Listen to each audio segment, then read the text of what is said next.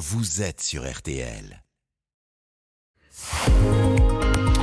Florian Gazan. Ah ouais, les pourquoi de l'info. Vous aussi, vous êtes euh, accro au Red Bull ou pas? Ah bah les caisses à savon, c'est eux, hein. je vous rappelle. Oui, parce que Ah oui, bah. Florian fait des courses euh, caisse Eh à oui. savon, Voilà, mis effectivement. J'ai mis trépidant. Alors qu'Emmanuel Macron est de Pire à Rome, entre autres pour rencontrer le pape François, ce sera ce matin. Vous allez nous expliquer pourquoi il aurait pu rester en France pour Eh bah les oui. places du Vatican. Eh, eh bah oui, parce que ça aurait été bon pour la planète en plus, parce qu'au lieu de prendre l'avion, vu que Paris-Rome en char à bah, c'est un peu chaud, il aurait pu y aller en train, car oui, Jérôme, la place du Vatican, c'est à 688 km de l'Elysée. Attendez, la place du Vatican à Rome, c'est à 1500 km de Paris. Euh, désolé Jean-Michel Weiss, mais il n'y a pas qu'une place du Vatican dans le monde. Non, il y en a deux, et l'autre, elle se trouve dans l'Aveyron, à Requista, petite commune de 1913 habitants, à 40 km d'Albi. Eh oui.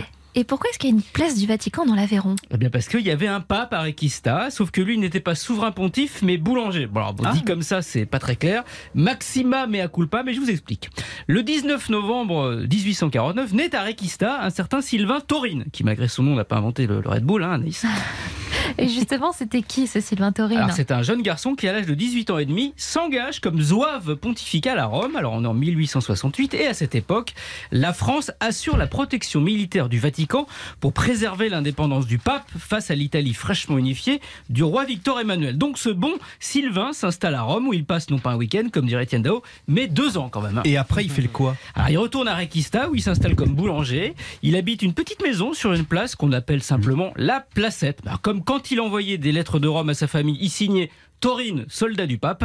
Les habitants du village le surnomment tous, pour le chambrer un petit peu, le pape. Et bien sûr, la place où il vit, il l'appelle la place du Vatican, nom qu'elle a depuis pris officiellement et qui est quand même beaucoup moins bien dangereuse que celle de Rome. Comment ça?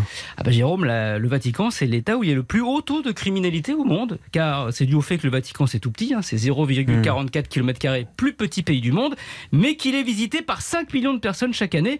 Donc évidemment, avec les vols à la tire, à l'étalage, le ratio des larcins au mètre carré bat des records. Donc Manu, le portefeuille avec la photo de Brigitte et le code nucléaire, t'es dans une poche intérieure qui ferme et pas dans ta banane autour de la taille. hein. Merci Attention. beaucoup.